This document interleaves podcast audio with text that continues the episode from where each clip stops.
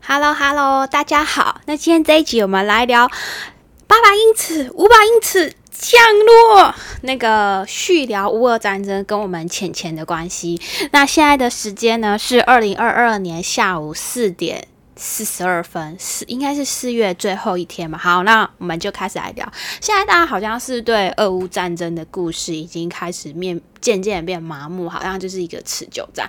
但是我想，就是我们还是来聊一下之前说要来聊，就是讨论一个点，针对那个 SWIFT。S W I F T，那 SWIFT 它跟一般所谓的国际的协会组织不太一样，它的本质还是算是一个盈利的私人公司，而且它的收费标准是非常非常高。那最主要就是俄乌战争一开始猛烈在讨论的时候，其中有提到一个就是这个 SWIFT，那它最主要是做什么用的呢？那 SWIFT 它最主要就是做跨国转账用的，那俄罗斯国内转账不会呃不会受影响，对俄对俄罗斯它是有作用的。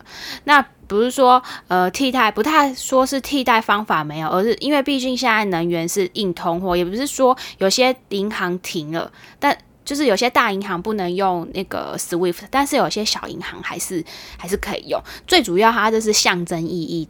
大于十十之一，当然会有很多人讨论说啊，不能 Swift 还有很多各各种功能，又不是每间银行都。都不行用这样子，那你看现在属谁最有货？还有那个能源天然气嘛，就是俄罗斯。那谁有货，谁就是老大。那你看卢布，他不也升回来？你看是不是这一次普丁老大，他这一次那个卢布应该也赚了不少军火费。那时候不是一直跌嘛，后来又又现在又起来了，他应该赚了不少军火费吧？好，那现在的处境就是，呃，全球的原物料。紧缺，然后美元，大家那个美元割割韭菜，你看美元一直都资源狂回，就是都流到美元去。意思呢，就是谁手上握有天然资源，谁讲话就大声。那这个时间点，金融制裁俄罗斯是在惩罚谁？惩罚那些需要那个依赖俄罗斯石油和天然气等资源那些国家，所以。逼不得已，他们就是不得不转接受卢布进行交易，属于伤敌千自损九百九。像我朋友，他现在在那个英国啊，伦敦，然后他就说他们那个卢那个什么天然气电费，好像就是一般家应该就涨了一一两倍哦。你看，如果一般的家庭，这个通膨是蛮可怕。那因为我们台台湾比较还好，就是因为我们长期政府政策都有补贴啊。好啊，扯远。那这个 SWIFT 制裁呢，就是制对俄罗斯，它就是只有部分的制裁，没没有全部。那俄罗斯国内依然可以透过内部的处理跟转移，没有被制裁地方，没有被制裁的金融机构，然后交易，所以影响起伏其实也没有，就是说到很严重，没有表表面看起来我们的核核弹节制裁，但是其实里面还是还是可以转。那 SWIFT。呃，制裁的那几间银行，就是，呃，就是全现在全世界的银行都是非常严格，会去那时候会去审查转到俄罗斯的钱，因为大家都是用美元做结算嘛，所以基本上用美元、美金就是法币这个美金转账就别打这个主意，因为美元一声令下，他们用美金都得听他们的话。那问题不是说是不是俄国的银行都封锁俄国？他们自行、自行跟没有封锁的交易就就好了。好，那根据那我们就来问问，根据 Swift 使用者的现身说法，他们是觉得，哎，这个系统还是太落后，应该升级。然后呢，结算系统是整个套很慢，银就是如果银行之间没有相关的人员去处理，它还必须要有一个透过更多的中间人去转账，然后收费跟人人力成人力成本跟时间成本过高。所以我是觉得，如果你对 Swift 的全球化依赖的越重，死的越惨。不过，不过我后来又看，就是伊朗，伊朗它现在仍然是那个全球第十七大的经济体，而且它规模比去年还大。用，所以你现在用 SWIFT SWIFT 来制裁，长期来看，真的可能不见得这么有效。好，那我觉得这中间会让原本对加密货币观望的人类，会让更多人会加进我们加密货币的世界，因为加密货币转账很快啊，根本不需要透过你什么 SWIFT，而且你 SWIFT 说出来也是一个。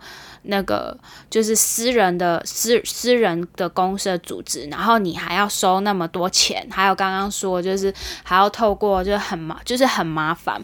那你看乌克兰政府他捐款之前不是也都收加密货币啊，什么什么一些主流币嘛，比特币、以太币、USDT，我们之前上一集上一集讲的锚定币，然后什么 Dot 跟 Dog 狗狗币，我觉得这是会长期会。这技术长期会让大家慢慢就是接受，还有你看那个瑞士，瑞士我们长期不是都是中立国嘛？它就是不公布大家的资产啊，什么什么，大家不是很多总统或者是什么贪污都会放那边钱。你看他这次中立国也表态，我觉得这也还蛮值得关注。他居然冻冻结大家的财产，还有。不是大家的财产冻结，就是那个俄罗斯的人，然后大咖存在瑞士银行的财产，他居然还公布俄罗斯大咖咖的钱。那你想一下，如果你是其他国家的大咖咖，你会怎么想？全世界大家公认最安全、最中立的瑞士，居然都搞这种事情，选边站。那下一个人有可能会是我吗？那下一个保护我资产的安全性和隐私性的资产会是什么呢？那所以以我觉得，以目前这个社会，加密货币应该是首选的，因为你只要有一个钱包，没有匿名，然后。呃，最做好治安的风险管理，基本上应该没有人，任何人可以，就不是不是基本上就没有任何人可以去冻结你的资产。对，我觉得这点是还蛮蛮有用的。那现在的经济呢？你看，大家就是各国急着央行急着要升息啊，然后通膨的很快速。那现在经济为基本上就是乱印钞海的嘛，然后饮鸩止渴十多年了。原本可能应该要分四五次喊停，就是不要再印钞了，然后升息。但是因为基本上很多国家还是选举嘛，每一次吵到选举，大家可能就不太敢做，所以现在通膨就是追着一口气狂跳，就是可能大家会有嗯，会有一群人会很惨这样子。那因为。乌俄战争代表着就是世界上最大两个军事国家直接和间接的战争，导致了后面一系列战争加剧的格局。二战有衰退，一九七零年有衰退，全球化后三十年来有很小的时间有衰退，有两千年，然后两千零八年、二零一九年等等。那全球化衰退也是会很快就恢复。那这次战争后的全球化应该也会很快。恢复吧，我想可能会，但全球化不会恢复到之前的那个程度，因为这次俄乌战争，当大家就说啊全全球化不好啊，大家不要全球，我觉得也不太可能啊，因为资资本化世界就是资本或钱就是会往比较便宜的地方，也不太可能说说说断就断。虽然政府会去喊，但是我觉得应该要给企业。嗯，就是可能要有比较好保障，人家才会回流这样子。就是其实我觉得没那么简单。好，那一切缘起的起点，其实就像中二啊和中东不满的发达国家的供养。但说起来，就是产业回流对那个发达国家百分之百有好处，但像中。中国跟俄国这种资源或劳力输出国是百分之百的坏处，因为经济学第一堂课就教会我们一个道理：能源跟资源只是消耗品，是手段，而不是目的。那技术发展的早晚都会去绕开那些要价不合理的能源，然后转头出价更合理的替代品。对，那经济学第一也是告诉我们价格机制，就是刚刚说资源就是会往价格比较低的方方向去流动，比较你你会比价买东西会比较像家庭主妇不是买东西最喜欢就是比价这两个，那我就会买比较便宜的嘛。对啊，那当然说风险就是阻碍这个流动的因素嘛，那打战争什么全球化中间卡了一个，那那怎么办？